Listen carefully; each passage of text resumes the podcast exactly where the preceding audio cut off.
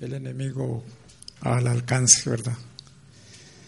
Siempre él está eh, tratando de, de acechar.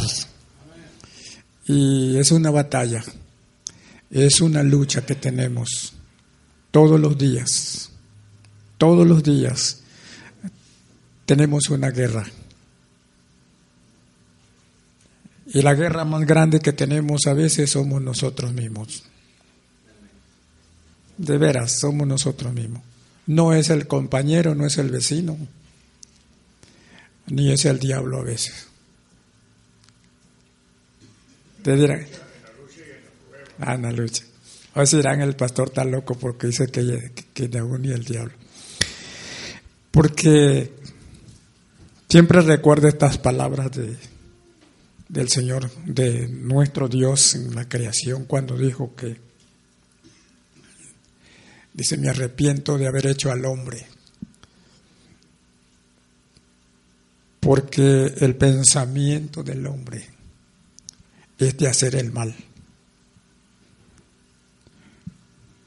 Y yo me pongo a pensar en ese versículo, no es ese el tema, es solamente una introducción para entrar, pero este cuando dice ¿Por qué no mentó al diablo ahí? Se lo dejo de tarea. ¿Por qué no mentó al diablo ahí? ¿Por qué nada más dijo el hombre? Me arrepiento de haberlo hecho. No dijo me arrepiento de haber dejado al diablo. En ninguna parte de la Biblia lo encontramos, pero sí se arrepintió de haber hecho al hombre. Porque el pensamiento del hombre siempre está pensando mal. Amén. Ahí se los dejo de tarea para el, para el próximo, próximo estudio. Hoy vamos a tener un tema muy conocido, muy conocido, pero no lo hemos deshebrado bien, que es Mateo 12, 43 al 45. Su tema es la casa vacía.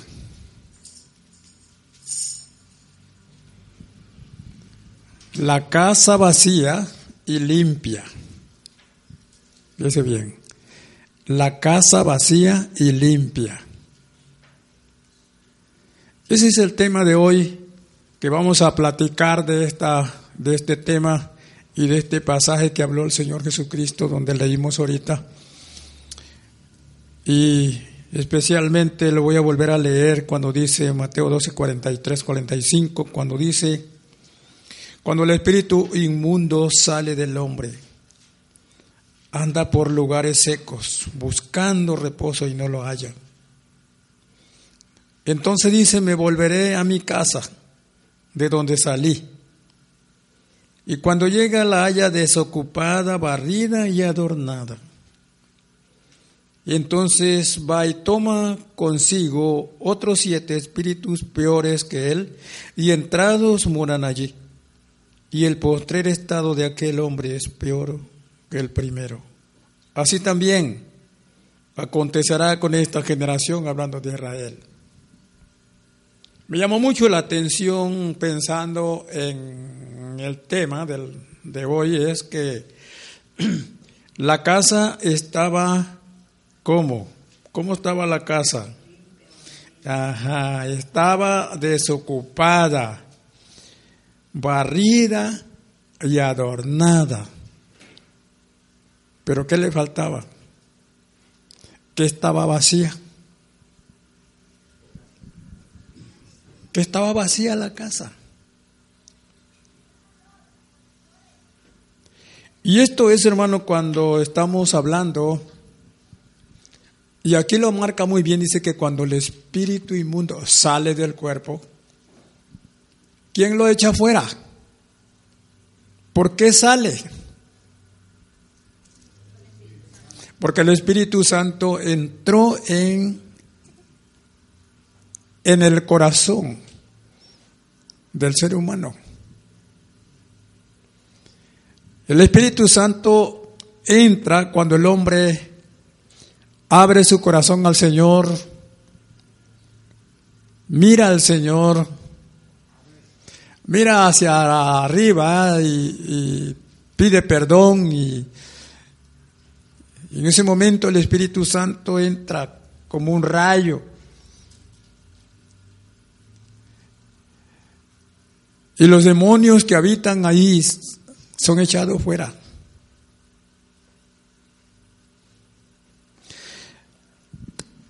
Otra cosa que me llama la atención es esto.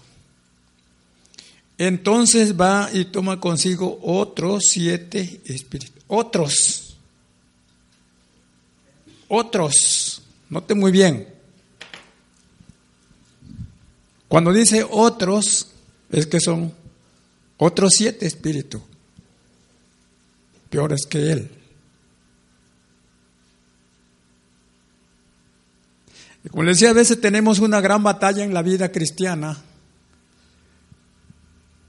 Porque cuando el Espíritu ponga, hermano Antonio, que ya el Espíritu Santo ya, ya limpió nuestra casa.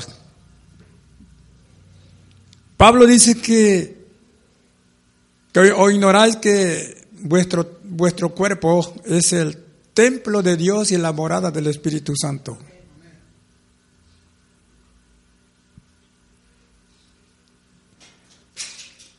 Ya hemos sido limpiados por el poder del Espíritu Santo porque creímos en el Señor Jesús. Ya está limpia la casa. El Espíritu Santo empezó a limpiar esa casa que estaba llena de suciedades, de todo lo que le metía el diablo adentro. ¿Acaso no, Antonio? ¿Qué le metíamos nosotros al cuerpo? ¿Qué le metíamos nosotros a nuestro cuerpo cuando andamos en la inmundicia, en el pecado? Le metíamos toda basura, toda cosa mala que había en nosotros, en nuestro corazón. ¿Qué leímos? Dice que el, eh, que el hombre bueno, de su corazón bueno saca buenas cosas y el corazón malo saca puras perversidades, pura maldad solamente. Por eso cuando el Espíritu Santo entra al corazón del hombre, lo cambia, lo limpia, la Biblia dice que lo purifica, lo regenera, lo hace nuevo. Y Él toma posesión de la casa. Cuando está hablando aquí, que el espíritu malo sale del hombre, sale de la casa. Y el Espíritu Santo saca todo lo que eh, el hombre, nosotros habíamos metido dentro, nuestra casa era habitación de Satanás, era un taller de Satanás de los demonios. La Biblia dice que a María, María la Magdalena, dice que Jesús la, la sanó porque salió de ella, echó de, de María, echó siete demonios. Dice bien, hermano. La Biblia dice que a María Jesús echó siete demonios de María. Cada demonio era un pecado. Cada demonio tenía su función adentro. Por eso es que el hombre se pervierte porque no nada más un demonio anda ahí adentro, son siete. Y cuando el diablo toma posesión totalmente del ser humano, son legiones. Ya no es nada más uno. Jesús le dijo al, endemoniado, ¿y cómo te llamas? ¿Qué dijo? Me llamo legión porque somos muchos.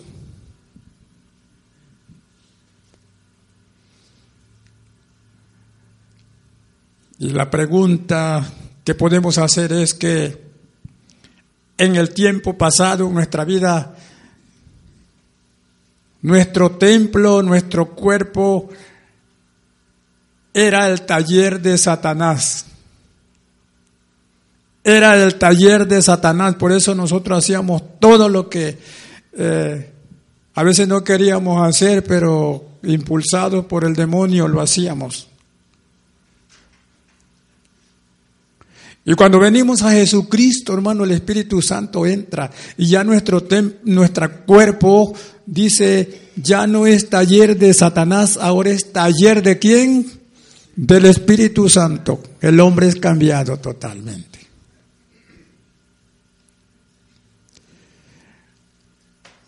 Pero hermanos, hay un peligro grande en la vida. Hay un peligro grande en nuestra vida. Y es el cuidado que nosotros debemos de tener. Ya nuestra casa está limpia, está barrida y está adornadita la casa, pero está vacía.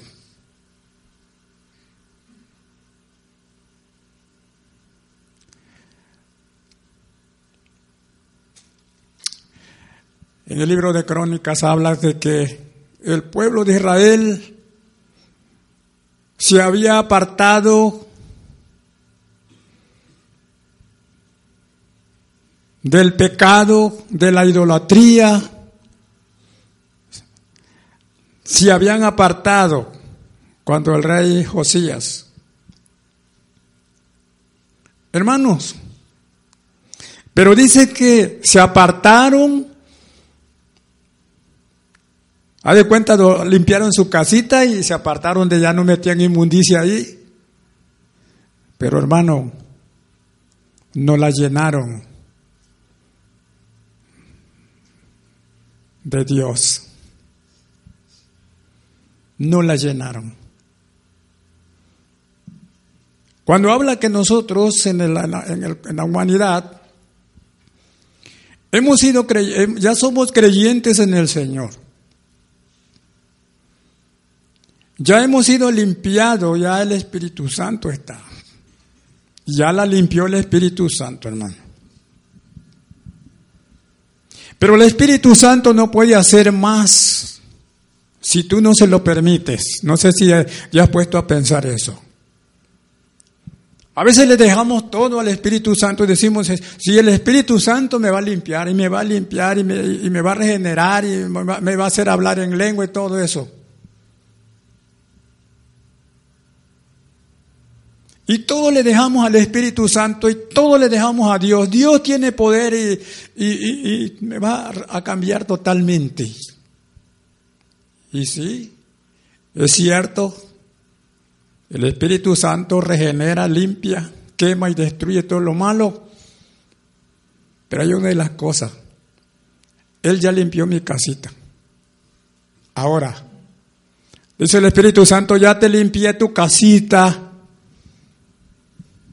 Enrique, ya te limpié tu casita, ya, ya, entré y ya saqué todo lo que había metido el enemigo, ya lo saqué todito, ahora ya no puedo hacer más. Es como cuando entregan una casa, se la entregan al dueño, al que la compró, la mandó así, dice, mira, ahí está tu casita, todo, todo, impecable y todo, ya está amueblada y, y todo está nada más para que te cambie. Entonces el dueño, ¿qué va a hacer? Meterse y empezar a meter, llenarla, llenar la casita de todo lo que es necesario, lo que le hace falta y, y todo ya entra. Pero ¿quién la hizo? El que la hizo nada más se la hizo y se la entregó. O alguien tiene una casa vacía que no estaba viviendo y alguien la, quiere rentar, la manda a limpiar, va al que la va a limpiar y la deja impecable, limpia los muebles, limpia todo y se mete. ¿De qué la va a llenar el alquilino? En la vida cristiana, hermanos, si nos ponemos a pensar, estaba pensando en este, en este tema de la, de la casa vacía. Y dice en el comentario, muchas veces hay una vida cristiana, hay quienes nos conformamos solamente de que ya somos cristianos y que ya, ya acepté a Jesucristo y que ya me bautizaron y ya eso es todo.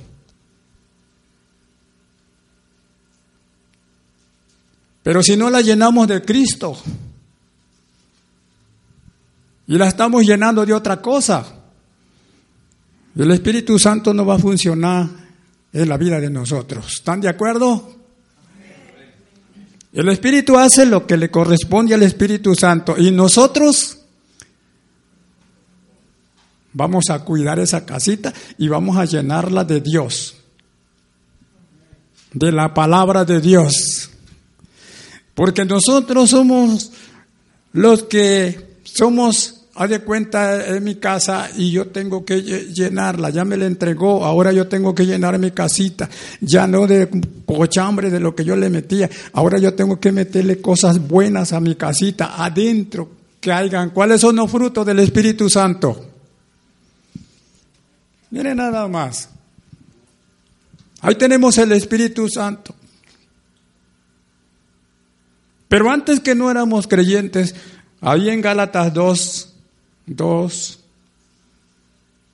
Gálatas 6, no recuerdo exactamente, se me fue la ahorita. Cuando habla el fruto del Espíritu Santo,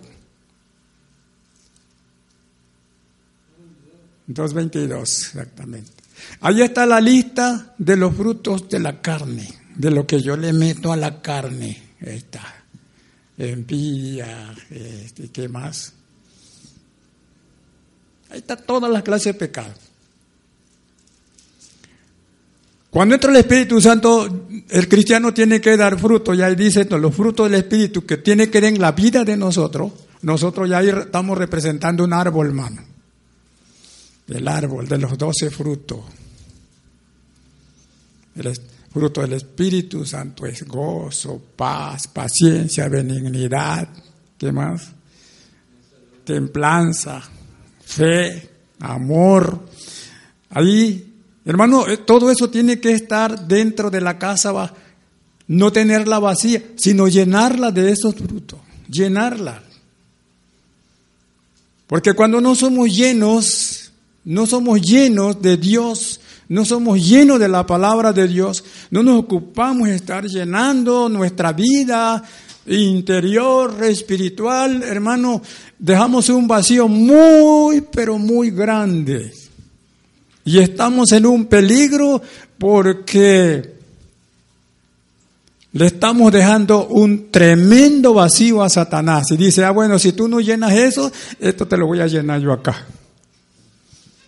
¿Cómo no? ¿Verdad, hermano? Sí. Si no has llenado toda, pues ahora yo, yo acá tengo también. Yo traigo y ahí va para adentro todo, ¿verdad?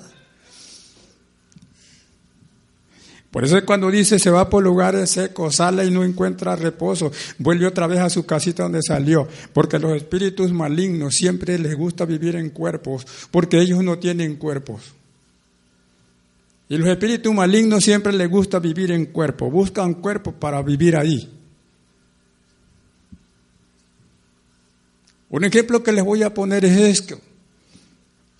Cuando una casa eh, puede estar muy bonita, pero el dueño la dejó, ¿qué pasa?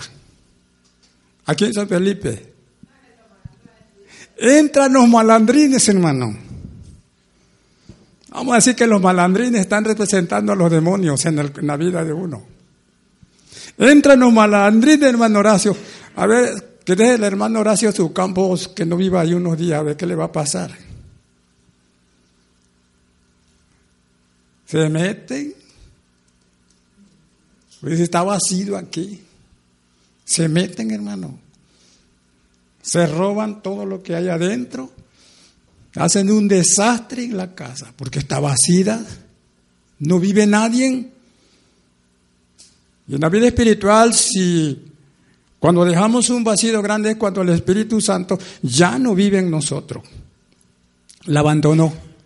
¿Por qué? Porque el hombre no quiso hacer nada. No hizo la parte que le correspondía al hombre y a la mujer y hacemos otras cosas y el Espíritu Santo no puede vivir en una casa viviendo con, el propio enemigo. No sé si ustedes se han puesto a pensar en este tema yo quiero que ustedes se pongan a pensar en su casa, su casa espiritual. A veces nos despreocupamos por nosotros mismos y a veces nos queremos preocupar por el, por el otro y estamos nosotros peor que aquel que queremos ayudar.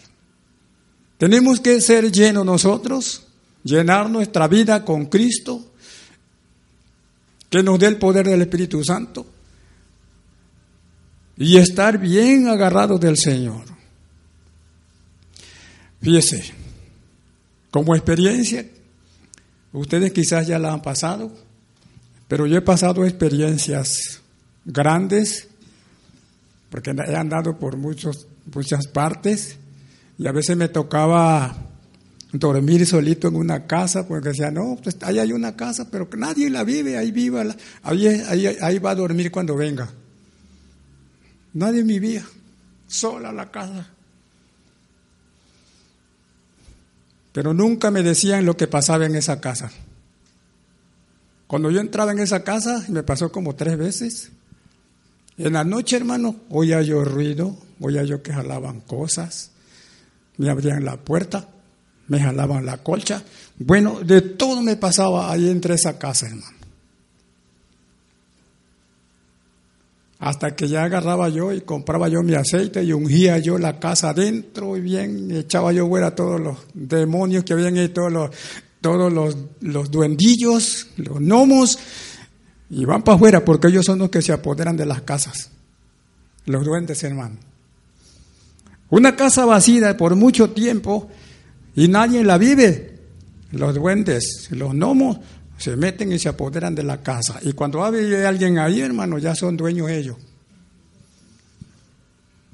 Y es la realidad, hermano. Es la realidad. Cuando nosotros abandonamos nuestra vida, después de haber creído en el Evangelio, como dice, vamos a ver los pasajes bíblicos que tenemos aquí en la palabra de Dios. Y Voy a leer el comentario, voy a leer el comentario ahorita para luego entrar al versículo. Jesús está describiendo la actitud de Israel y los líderes religiosos. En, en particular, si uno no se limpia la vida, si uno se limpia la vida, oigan bien, si uno se limpia la vida, pero no la llena de Dios, deja un espacio suficiente para que entre Satanás. El último libro de Edras registra cómo la gente se apartó de la idolatría, pero no la, no la reemplazaron con el amor de Dios y obediencia. Desear alejarnos del pecado es el primer paso. Pero luego debemos llenar nuestra vida con la palabra de Dios y el Espíritu Santo. Las personas vacías e inactivas son un fácil blanco para Satanás. Pueden pasar años de ser cristianos y viven una vida vacía, sin defensa, una vida vacía, fácil de caer nuevamente en el pecado.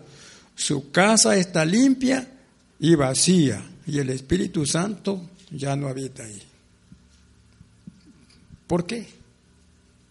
Por el descuido de nosotros, por el descuido del creyente. Usted bien que está hablando aquí del creyente. Vamos a ver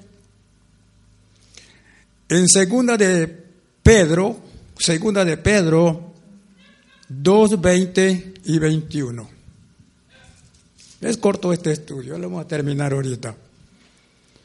Segunda de Pedro 2, 20 y 21. Ahí está en la pantalla.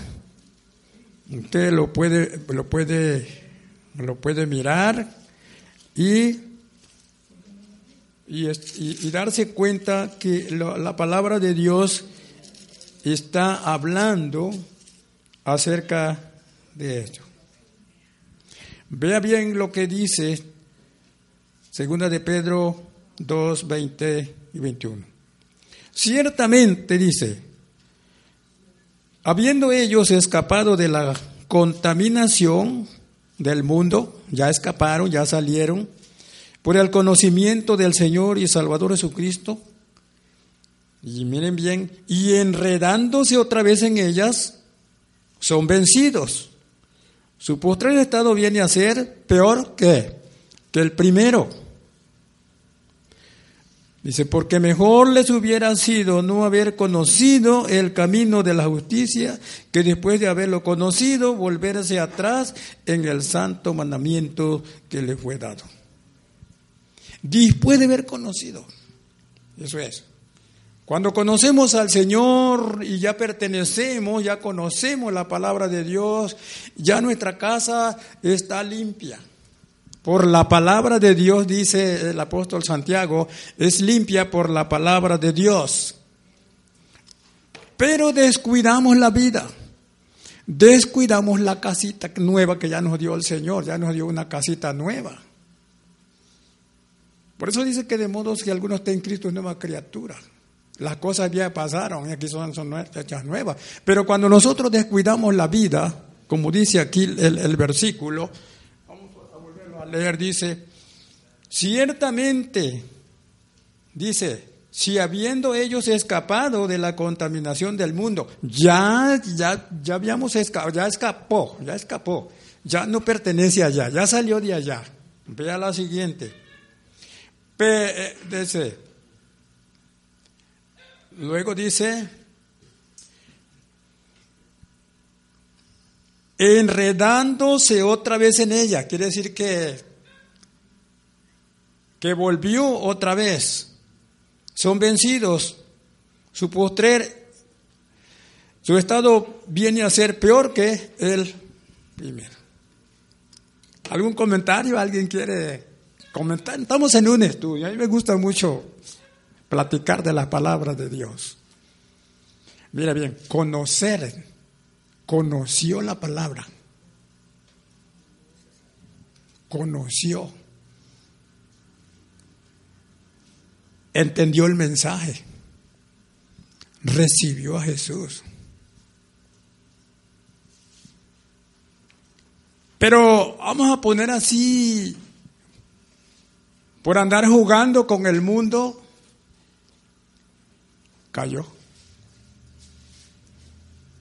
Por andar jugando con el mundo otra vez, dice, se enredó otra vez en el mundo con, con aquellos pagándose, hermano. Muchas veces en la junta, en la compañía, por eso el, apóstol Pablo dice que ninguna compañía tiene la luz con la tiniebla. Y Pablo vuelve a decir, y no te juntes con el infiel, no te juntes con aquel que llamándose cristiano.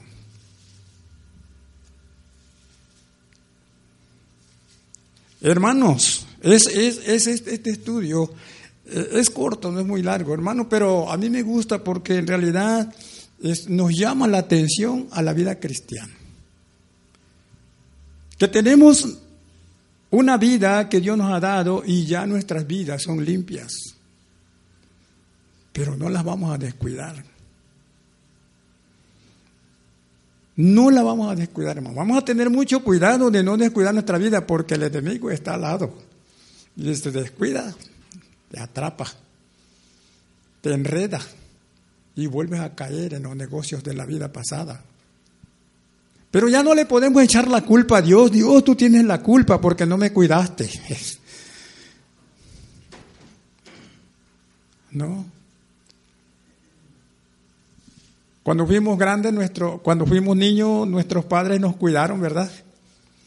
Nos cuidaron y ahí andaban con nosotros cuidándonos que no nos fuéramos a caer, que no nos fuera a picar el gusano o cualquier cosa. Ahí andaban los papás de nosotros y mamá cuidándonos nosotros. Cuando ya fuimos grandes, adolescentes y solteros, nos soltaron de la mano y dice, bueno, ahora cuídate tú.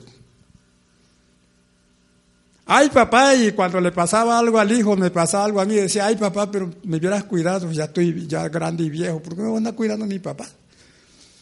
Ya corresponde a mí ya soy mayor. ¿Verdad? A veces le decimos a Dios, ay Señor, ¿por qué no me cuidas? Cuando yo iba a agarrar la droga, el, vicio del alcohol, el, caer en el pecado, el adulterio, Señor, ¿por, ¿por qué no me detuviste, Señor? ¿Por qué no me agarraste la mano cuando yo iba a robar, Señor? Me hubieras dado un golpe en la mano para que yo no lo agarrara. Decimos a Dios, ¿verdad? Y Dios te está viendo que, que, en tu pensamiento eh, ya entró el mal y que vas a hacer lo malo y dice Dios, bueno, lo quieres hacer, hazlo. Ya lo sabes que es malo. Pero si a pesar de que ya sabes que es malo y que eso te va a traer consecuencias graves y lo sigues haciendo, no culpes a Dios, no culpes a tu hermano, no culpes a papá, no cumples a la iglesia, no culpes al pastor. ¿A quién vas a cumplir? a, a culpar. Ah, le vamos a echar la culpa al diablo. Es que el diablo fue, dice, el diablo, yo no fui. Dice el diablo, yo no fui, fue nené. Dice el diablo, ¿por qué me echas la culpa a mí?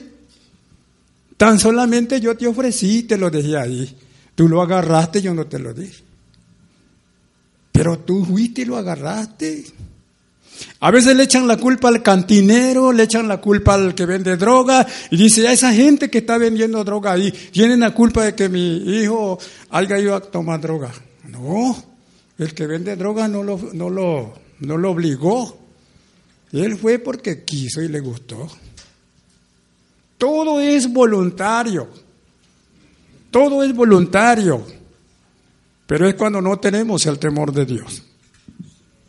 Y dice el versículo 22. Dice, pero dice, pero le ha conocido, le ha acontecido lo del verdadero proverbio. El perro vuelve a su vómito y la puerca lavada a revolcarse en el cieno, en el lodo. Así le pasa después de conocer la palabra de Dios, de ser un predicador, de ser un maestro, de, hacer cosas en la iglesia para el Señor y luego cae otra vez, dice, este le pasó lo del perro, primero se lo comió y luego lo vomitó y ahora se lo está comiendo otra vez. Es una vergüenza. Pero a veces no quieren que, que la palabra de Dios les diga eso, no, ay, esto no, esto no, no me gusta. La palabra de Dios es grande, es poderosa, es dura y es sana, es medicina, ¿verdad? Amén. Vamos a buscar otro versículo, es Hebreo 10, 26. Hebreo 10, 26. Vamos a ver lo que dice Hebreos 10, 26. Dice, porque si pecaremos voluntariamente, oigan bien, porque si pecaremos voluntariamente después de qué? De haber recibido el conocimiento de la verdad. ¿Quién es la verdad? Cristo. Cristo es la verdad, Dios, yo soy la verdad ya no queda más sacrificio por los pecados. ¿Por qué? Sino una horrenda expectación de juicio y hervor de fuego que ha de devorar a los adversarios. ¿Quiénes son los adversarios? No es el demonio. Aunque es adversario desde el principio. Pero los adversarios, cuando dice que va a, a quién va a, a castigar, Dice, sino una horrenda expectación de juicio y borde de fuego que ha de devorar a los adversarios. ¿Y qué dijo Jesús? Que el que se hace amigo del mundo es que es enemigo de Dios, es adversario. Así es que aquí no se refiere solamente a Satanás. El creyente que volvió otra vez al pecado, se volvió otra vez enemigo de Dios. Y el que recibe a Jesús y cree en Jesús y vive eh, su vida con Jesús, es enemigo de quién? Del diablo. Si el cristiano se hace amigo de Satanás y vuelve otra vez al mundo a revolcarse en el mundo, se vuelve enemigo, adversario. Y el que busca al Señor y le recibe es un enemigo, pero del diablo. ¿Cuántos éramos amigos, de, eh, eh, del diablo? Pues éramos amigos del diablo. No le teníamos ni miedo, ese es mi amigo. Ese es mi amigo. Yo recuerdo que cuando yo andaba perdido más que Satanás. Oía yo cuántas cosas. Y yo decía, ah, ah, son los demonios. Ah, son los duendillos. Ah, que anden ahí jugando. Así decía yo, esos andan jugando, mis amigos. ¿Por qué? Porque yo estaba agarrado con todos sus poderes satánicos. Era yo amigo de él. Pero hermano, cuando nosotros eh, eh, nos entregamos al Señor, ahora sí somos enemigos del diablo, hermano, y cuidado, ya ves que le estaba diciendo, cuidado porque tenemos un enemigo tremendo y tiene ejércitos que nos andan vigilando. Y, y, no nos hacen nada, hermano, porque el poder del Señor Jesucristo está contigo, el poder ahí está, el Espíritu Santo ahí está. Y hermano, cuando andas ahí, hermano, no te das cuenta, pero es una jogarada que cargas el diablo ni te toca porque si lo toco, ay, sale quemado por el fuego del Espíritu Santo porque está lleno del Espíritu de Jesús, está lleno del poder de Dios, dice.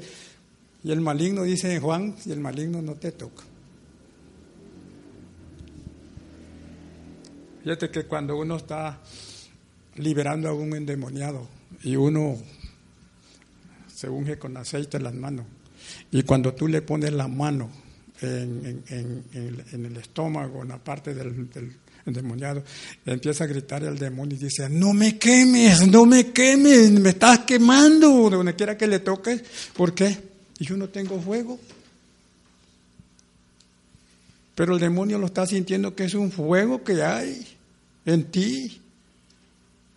Quiere que tu casa está llena, hermano, no está vacía. Tu casa está llena del poder de Dios, no está vacía. Pero una casa vacía que no tiene el poder de Dios, hermano, una, no tiene nada. El diablo no se burla de ti. Como cuando pasó con los hijos de Exeba, cuando iban a, curar, el, a sanar el demoniado del, del muchacho. Ellos dijeron, yo te, te reprendemos en el, en el, en el nombre de que predica Pablo. Ellos estaban vacíos, hermano. Estaban vacías, su casa estaba vacía. Te reprenden el nombre de que predica Pablo. Y dijo el diablo, Satanás, dice, no, a Jesús y a Pablo lo conozco, pero a ti no te conozco. Y se le avienta encima y el les pegó, les pegó una buena revolcada, los dejó hasta sin ropa, los dejó desnudos, dice la Biblia. Hermano, este tema me llamó mucho la atención a mí. La casa vacía y adornada. Pero no debe de estar solamente arreglada y adornada, sino llena de la unción lleno de la palabra, de la unción del Espíritu Santo, hermano. Que esa vida resplandezca. Por eso Pablo dice, y el Señor Jesucristo habló en Mateo, dice, así alumbre vuestra luz. ¿Delante de quién? Delante de los hombres. Para que vean las buenas obras y qué? Y glorifiquen a nuestro Padre. Qué bonito, qué bonito es estar lleno de la palabra del Señor. Último versículo que dice Hebreos 6, 4 al 6. Ya con eso vamos a terminar. Hebreos 6, 4 al 6. Vean lo que dice la palabra del Señor. Estamos hablando de los que ya conocieron y regresaron atrás y dejaron su casa vacía. Porque es imposible, Hebreos 6, 4 al 6, ahí es, ¿verdad? Por ese.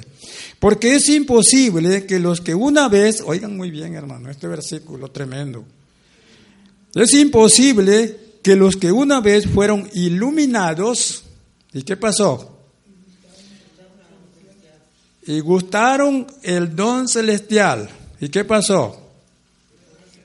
y fueron hechos partícipes del Espíritu Santo. A mi hermano, aquí está hablando de una persona con unción, con poder, hermano, no era cualquiera, no era un creyente bebé. Aquí está hablando de esta persona porque dice, porque es imposible que los que una vez fueron iluminados y, gustaron el don celestial y fueron hechos partícipes del Espíritu Santo, quiere decir que tomaron parte en el ministerio. Gustaron el don celestial. La Biblia dice que, que el Espíritu Santo repartió los dones a los hombres. Y a todos les dio, ¿verdad? Unos de echar, les dio el don de echar fuera demonios, otros de hablar en lengua. Pues son dones, ¿no? Pues este, este hombre que habla la Biblia tenía todo esto, hermano. Pero, pero, pero, flaqueó en su fe, dice, asimismo, gustaron la buena palabra de Dios y los poderes de quién? Del siglo venidero.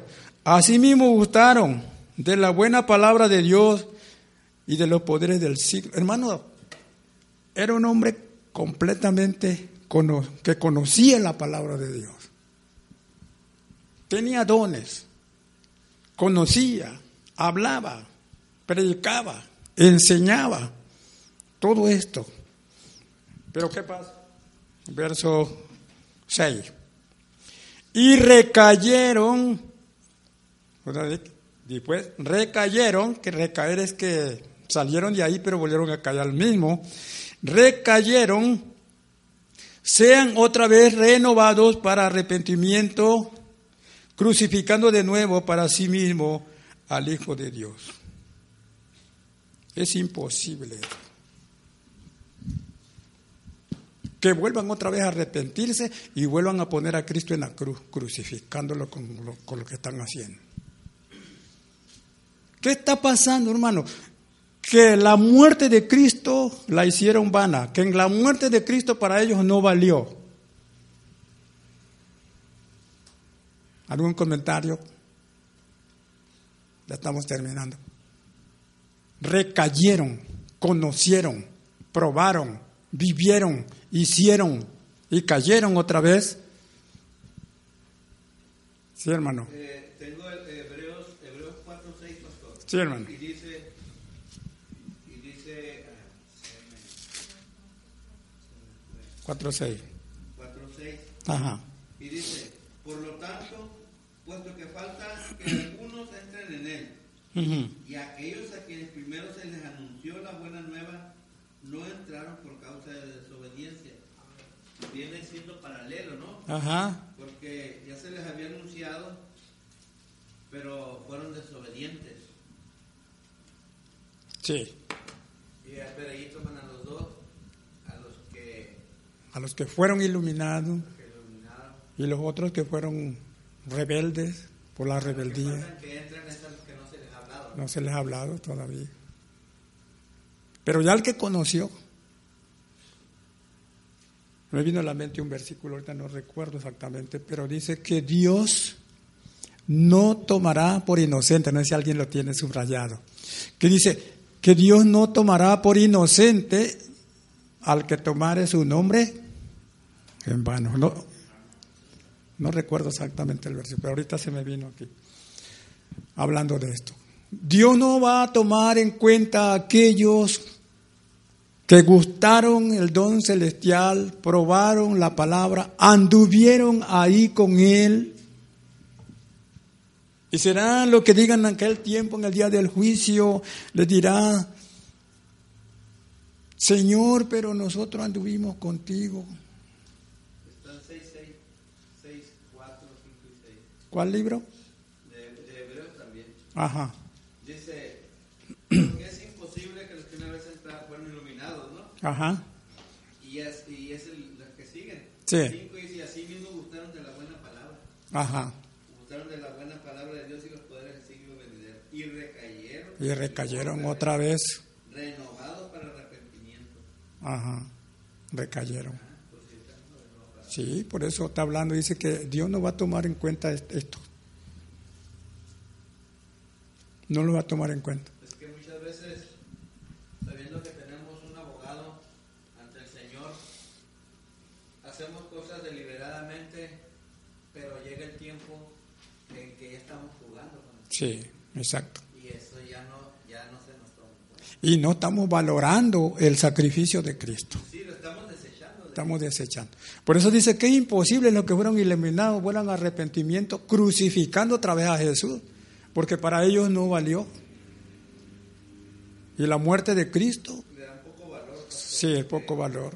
Le da poco valor porque, porque sabiendo que sí tenemos un abogado, pero el sacrificio que él hizo, ¿dónde está? Pues, Lo hicieron, lo hicieron en vano. Sí, no lo tomaron en cuenta. Muy bien, hermano. Aquí es lo que ya, ya este, estamos terminando la palabra de Dios. Ya terminamos. Y tenemos, por ejemplo, hombres en la Biblia eh, que gustaron y tuvieron su fracaso en su vida espiritual.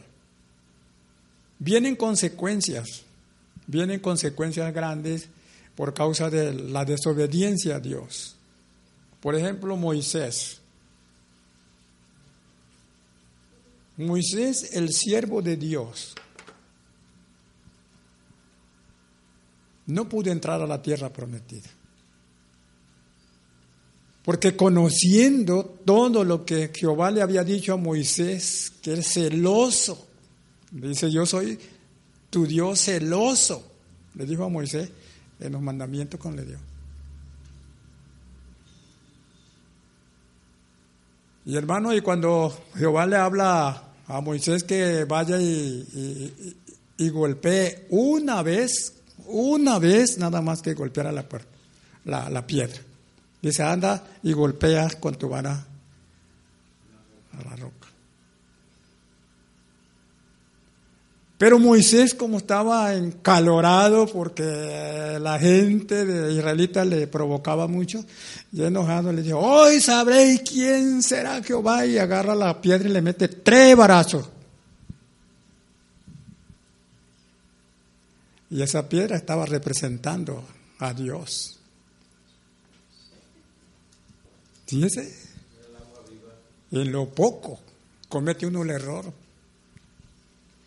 Y por eso le- cuando lo llevó al cerro, le dijo que va, mira, esta tierra es para el pueblo de Israel, la tierra prometida. Pero tú no vas a poder entrar allá. Así se lo dijo Jehová.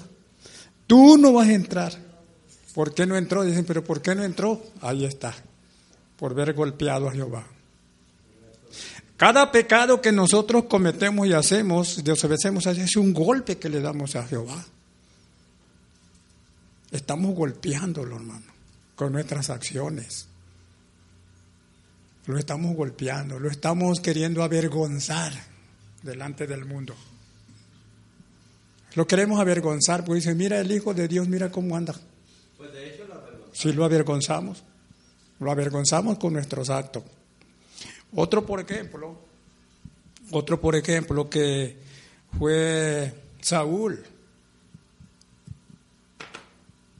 otro hombre de, de Dios que también desobedeció a Dios y tuvo sus consecuencias.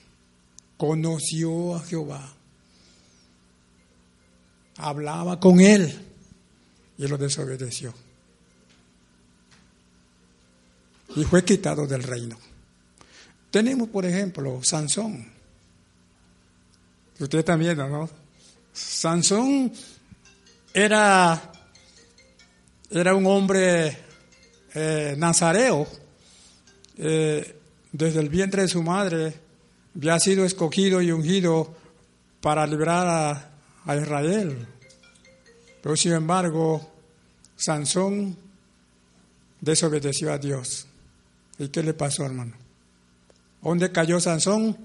Cometiendo un gran eh, pecado de fornicación.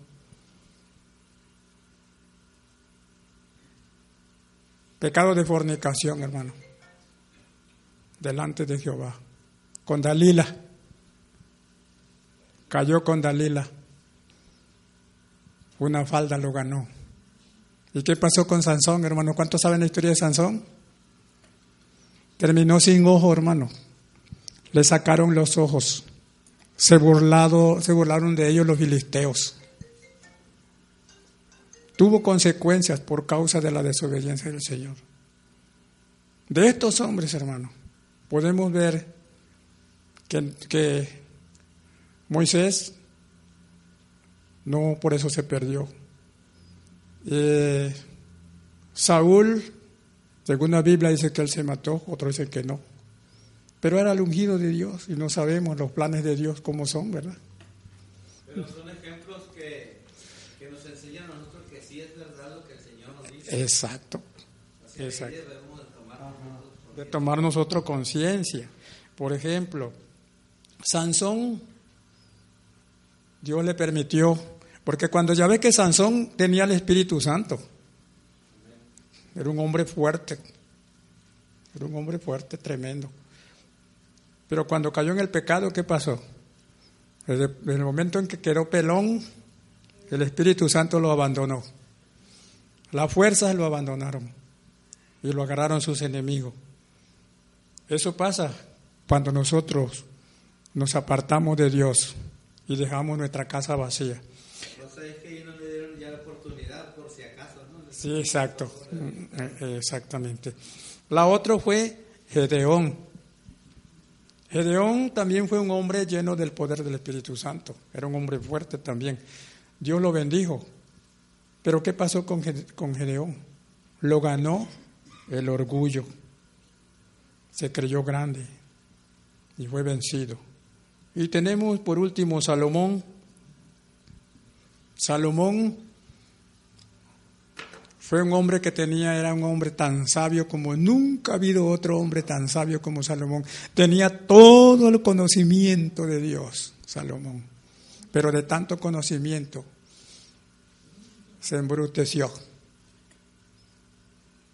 ¿Por qué? Porque buscó mujeres paganas cananeas. Y les hizo altares para, para que quemaran, hicieran sacrificio a los demonios allá en los cerros, ¿verdad? Tenía que quedar bien. Tenía que quedar bien con las mujeres. Tuvo muchas mujeres. 300, ¿qué? 300, ajá, 700 mujeres y 300 concubinas, total de mil. Monchito. Y luego dice, y note muy bien si usted ve el libro de Eclesiastés, dice que le dio rienda suelta a todos los pecados del mundo. ¿Acaso era un temeroso de Dios? Después de tanto conocimiento se embruteció el hombre. Y le dice, le di gusto a mi carne, provee de todo el pecado que hay en el mundo y dice, y de todo provee. Y llegué al punto final que todo es vanidad. Pero primero pasó por todo, hermano. Lo que tú y yo nunca pasamos, Salomón fue el que se llevó la, el premio de probar todos los pecados del mundo. Ya de último, ya, ya de viejo, es que él reconoció, él reconoció todo su pecado. Y dijo, todo es vanidad. Todo es vanidad.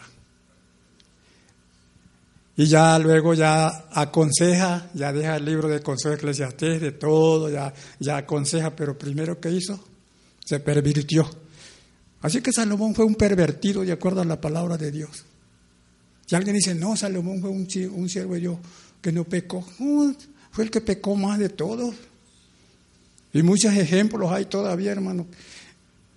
A veces cristianos que dicen, no, si hay, quien tiene dos y tres mujeres y dicen, no, pero si la Biblia aprueba eso, ya vea, ya leíste lo que dijo Salomón. Tenía 700 mujeres, 300 concubinas, tuvo mil y yo apenas dos o tres tengo. Y no mantiene ninguna. Jerry no tiene ni una. Entonces, fíjate bien, hermanos, hasta dónde llega la conciencia y el pecado del hombre. Todo por tener su casa vacía, por no llenarla de Dios, hermano. Hermanos amados, llenemos nuestra vida con Cristo. Si hay algún vacío, llenémosla de Cristo. ¿Verdad? Llenémosla de Cristo. Si hay algún vacío, no dejemos un vacío porque el diablo va a venir a meter su, su, su maleta ahí también. No lo vamos a permitir, hermano, ¿verdad? ¿Lo va a permitir que entre? No, no, no, no. Cierra la puerta, aquí no puede entrar. Hay un canto que dice un corito que dice, si el diablo llega a tu corazón y te, y te dice, déjame entrar, ¿tú qué le vas a decir? No, no, no. No hay lugar para ti, porque Cristo vive en mí y no hay lugar para ti.